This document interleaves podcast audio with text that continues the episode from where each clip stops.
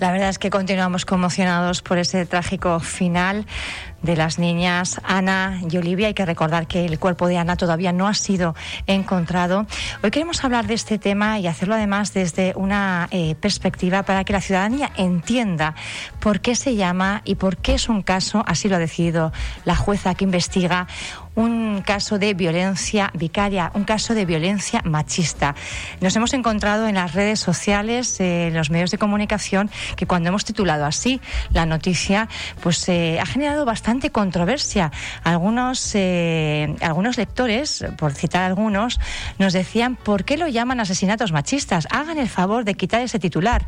Eso tan terrible ha sido filicidio es uno de los, de los usuarios de las redes sociales. También otra usuaria decía, machista no, tanto hombres como mujeres que cometen esa atrocidad son escorias, son asesinos. No se trata de machismo, se trata de asesinatos. Sin embargo, como decíamos en el editorial de esta mañana, la juez que, investiga el caso eh, ha determinado que sí, que es un caso de violencia machista y vamos a ahondar en este concepto.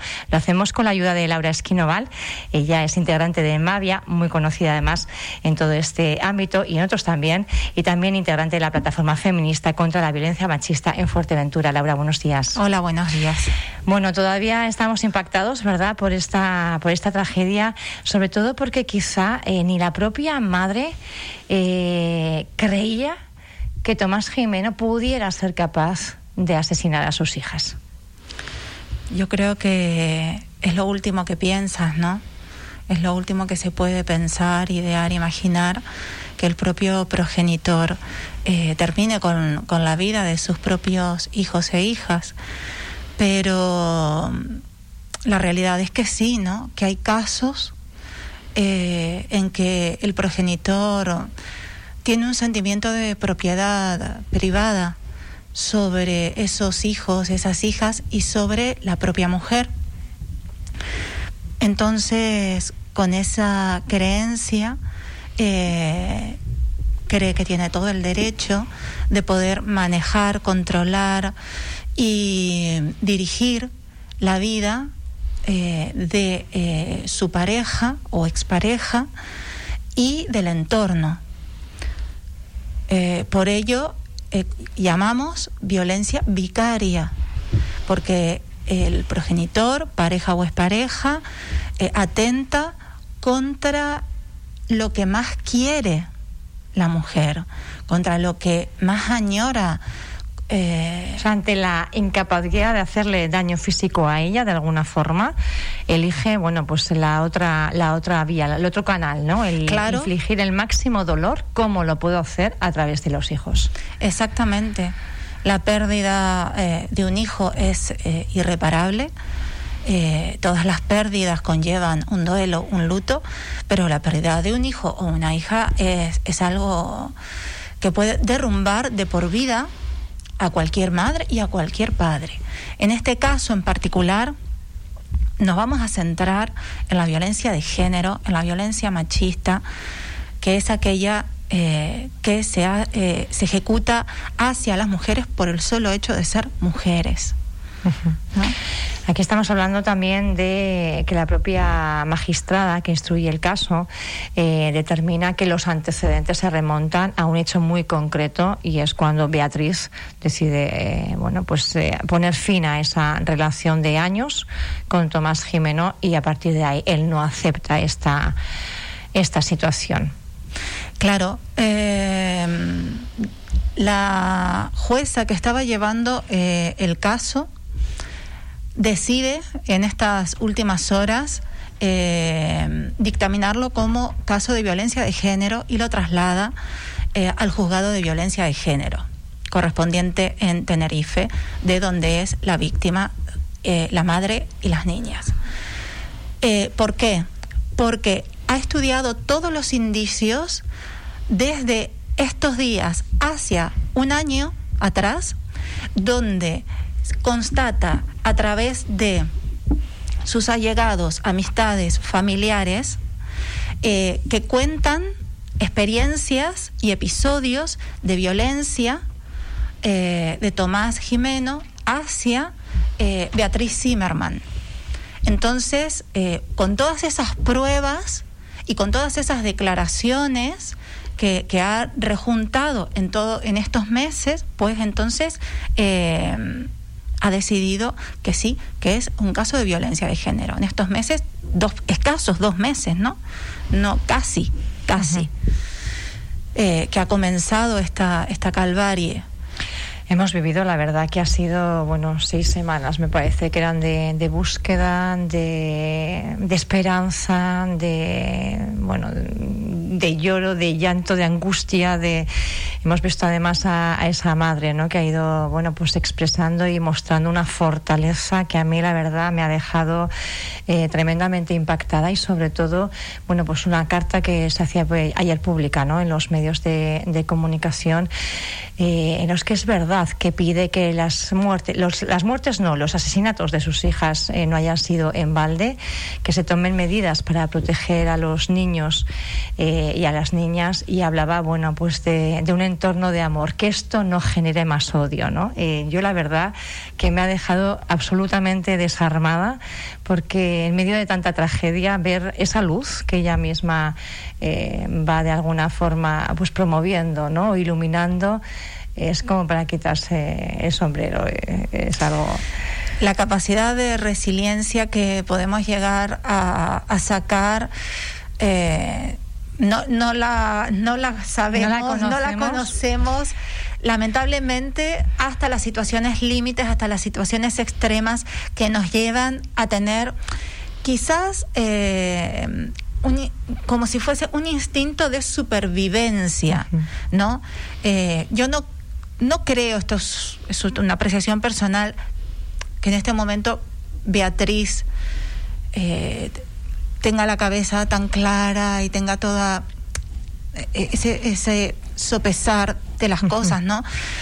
Está todavía quizá que, arropada con todos los gestos de solidaridad, sí, eh, de abrazo eh, que sí, le ha ido trasladando sí. toda la sociedad. Exacto, y, y, esa capacidad de resiliencia pues la, la está demostrando desde la primera carta que, que escribió, uh -huh. ¿no es cierto? En el manifiesto que leímos el viernes, sí hacíamos alusión a un párrafo de la segunda carta uh -huh. en la que ella habla de un mundo mejor uh -huh. y habla de un mundo mejor a través de las acciones cotidianas, pequeñitas, habla de amor.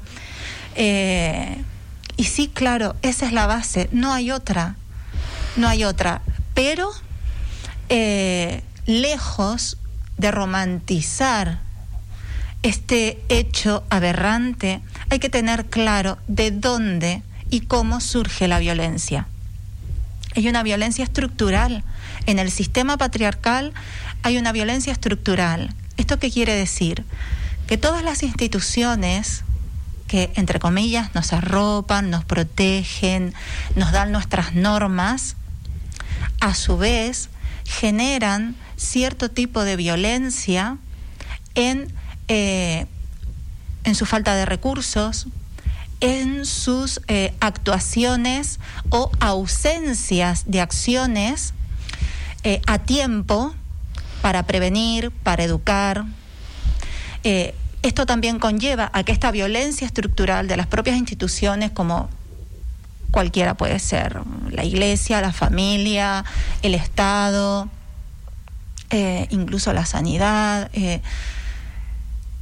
En cualquiera de estas instituciones hay que trabajar, en todas las instituciones hay que trabajar para desterrar esa violencia estructural, porque no toda la comunidad, no toda la sociedad está concienciada de la misma forma y no entiende de la misma manera qué es la violencia de género. Por eso, eh, tanto reclamo hacia ciertos titulares, ¿no?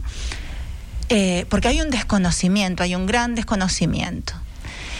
Y creo que viene dado ese desconocimiento porque dentro de esa violencia estructural, estamos rodeados y rodeadas de acciones tanto físicas, verbales como simbólicas, eh, ya sea desde las series, películas, letras de canciones, eh, las actitudes de cómo nos relacionamos interpersonalmente entre nosotras, entre las personas, ¿no? Esa baja intolerancia que tenemos hacia el otro. Y aparte también en ese punto creemos que la violencia es otredad. Nosotras no, nosotros no. Aquellos, ellos, ¿sabes? El de afuera. Como que no tiene nada que ver con nosotros, ni nuestro comportamiento. No nos damos cuenta que si somos mujeres, desde mi punto eh, de mujer, creo y me reafirmo en ello que todas las mujeres hemos sufrido algún tipo de violencia en algún momento de nuestra vida. Cualquier tipo de violencia, sea simbólica, sea psicológica, sea física, a través de acosos, de abusos, de bullying, eh, incluso una violencia simbólica puede, puede ser un, gesto, una mirada, eh, a una composición imaginaria del lugar. Un padre, por ejemplo, que llega a casa, se escucha el manojo de llaves que trae y eso ya pone en alerta. Eh, otra imagen, cuelga el cinto de un perchero, el símbolo del poder, del castigo está ahí. Eso es muy difícil de verlo. Eso es muy difícil de darse cuenta. Hay muchísima gente que estoy convencida que te está escuchando y te está diciendo, bueno, pero eso es, Laura, algo que quizá ocurría en, otro, en otra época, en otro lugar. En ciertos colegios hace 50 años eh, se veía en las aulas por los, por los docentes. Eh, también en las casas sigue habiendo ese, ese comportamiento, esa autoridad. Claro, en las casas sigue habiendo esa autoridad. Eh, ¿Por qué? Porque aunque hemos avanzado y tenemos, eh, y más en España, unas leyes que totalmente progresistas y que son de ejemplo para muchísimos países, eh, no hemos avanzado en educación, no hemos avanzado eh, desterrando tradiciones y costumbres que perpetúan la estructura del sistema patriarcal. ¿no? entonces yo creo que cabe a hacernos muchas preguntas, ¿no? Tomás Jimeno, ¿qué porcentaje tenía dentro de su personalidad de hombre maltratador? ¿Y qué porcentaje tenía eh, de hombre maltratador a través de su educación, de sus tradiciones, de su costumbre? ¿No? Hay que preguntarse cómo se llega ahí. No es un proceso de un día, porque no estaba loco, porque no estaba enfermo, porque no eh, fue un arrebato. No podemos eh, patologizar un eh, asesinato machista. no podemos escudarnos detrás de enfermedades, porque no todo psicópata, no todo esquizofrénico o, persona esquizofrénica o con depresión eh, comete asesinatos. No toda persona que tiene algún tipo de patología mental eh, es violenta. Decíamos que también hemos descubierto una lista macabra que empezó a tejerse en 2013. Hasta 2013 parece que nadie, bueno, pues se había dado cuenta ni había prestado la, la debida atención, pero sí hemos conocido esa lista ahora mismo integrada por 40 niños y niñas a falta de ver qué es lo que ocurre con la pequeña Ana, que sería en principio la, la, niña 41 de, de, esa macabra lista, ¿no? Eh, son, son muchos en muy poco espacio de tiempo, son muchos niños y niñas y siempre con ese objetivo de infligir el mismo dolor a la madre. Ustedes, eh, bueno, pues ponían sobre la mesa, eh, hacían una serie de, de reivindicaciones, ¿no? sobre todo a los medios de comunicación en el uso de un lenguaje que sea un lenguaje claro, que no se hable de muerte, se hable de asesinatos y bueno, pues utilizar la terminología para de alguna forma no blanquear eh, algunas actuaciones y situaciones que implican violencia machista. Me parece súper importante eh, que los medios de comunicación, eh, cada persona que está frente a un micrófono, que cubre este tipo de, de actos, tenga una formación con perspectiva de género. Porque si no, la lucha va a ser muy lenta. Lo vamos a lograr. Vamos a lograr eh, llegar a una sociedad más igualitaria, más justo, menos violenta. Lo vamos a lograr. Pero todas eh, debemos estar presentes en esa lucha. Las instituciones, los medios, la comunidad, la sociedad en general, tenemos que hacer una fuerza en común para lograrlo. Y es importantísimo que los medios de comunicación se formen. Hoy ya no es eh, algo nuevo, no, no son eh, hechos aislados. Si un medio de comunicación no se forma en perspectiva de género, quiere decir que no está atento y no tiene las antenas preparadas para lo que está aconteciendo en la sociedad.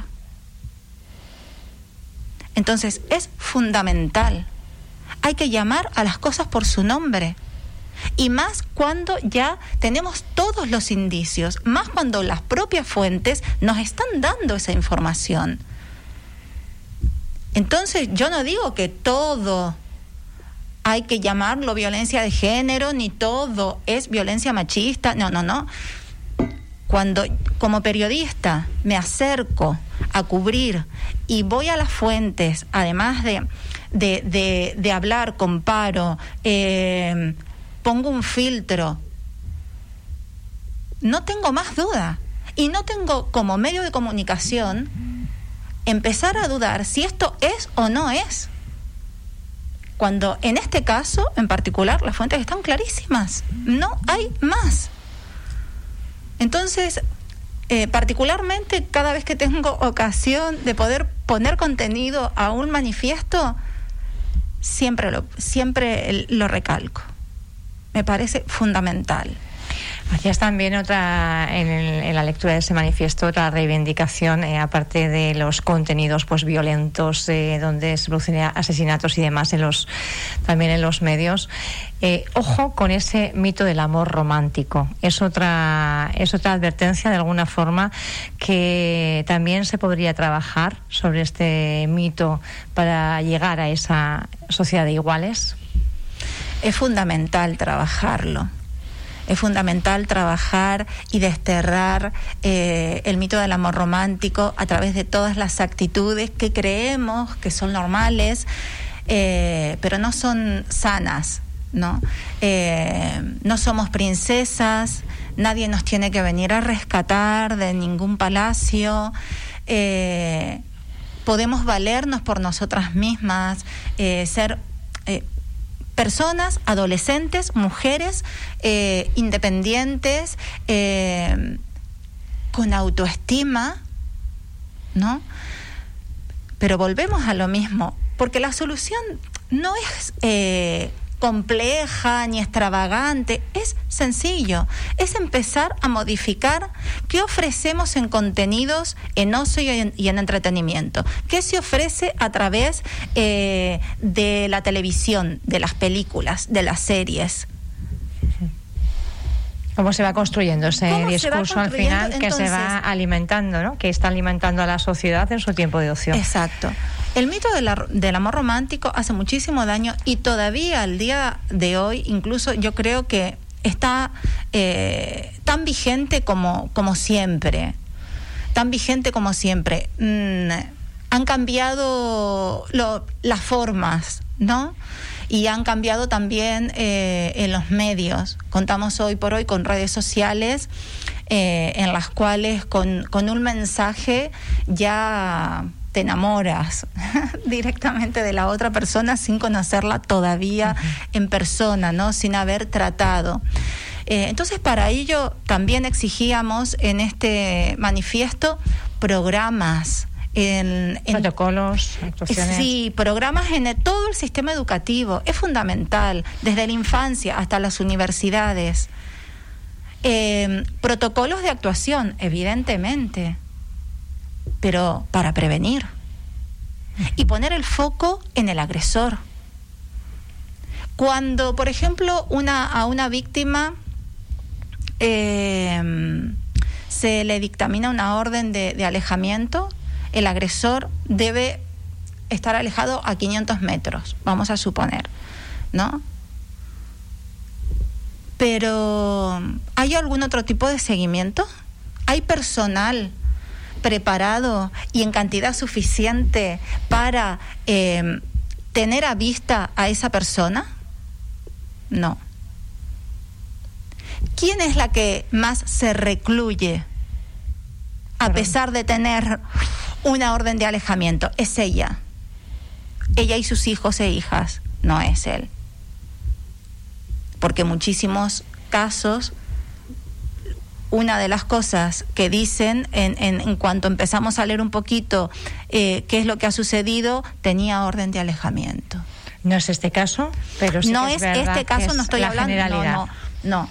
Pero hay muchos casos en los que cuando empezamos a leer la noticia, la orden de alejamiento estaba.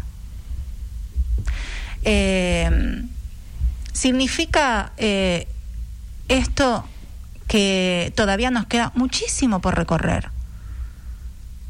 Y vamos a seguir exigiendo y vamos a, seguir eh, saliendo a las calles y, sobre todo yo creo que trabajando eh, desde las asociaciones, eh, ofreciendo talleres, cursos, charlas, mmm, todo tipo de recursos que acerquen a la sociedad a entender, a entender de qué hablamos cuando hablamos de violencia de género.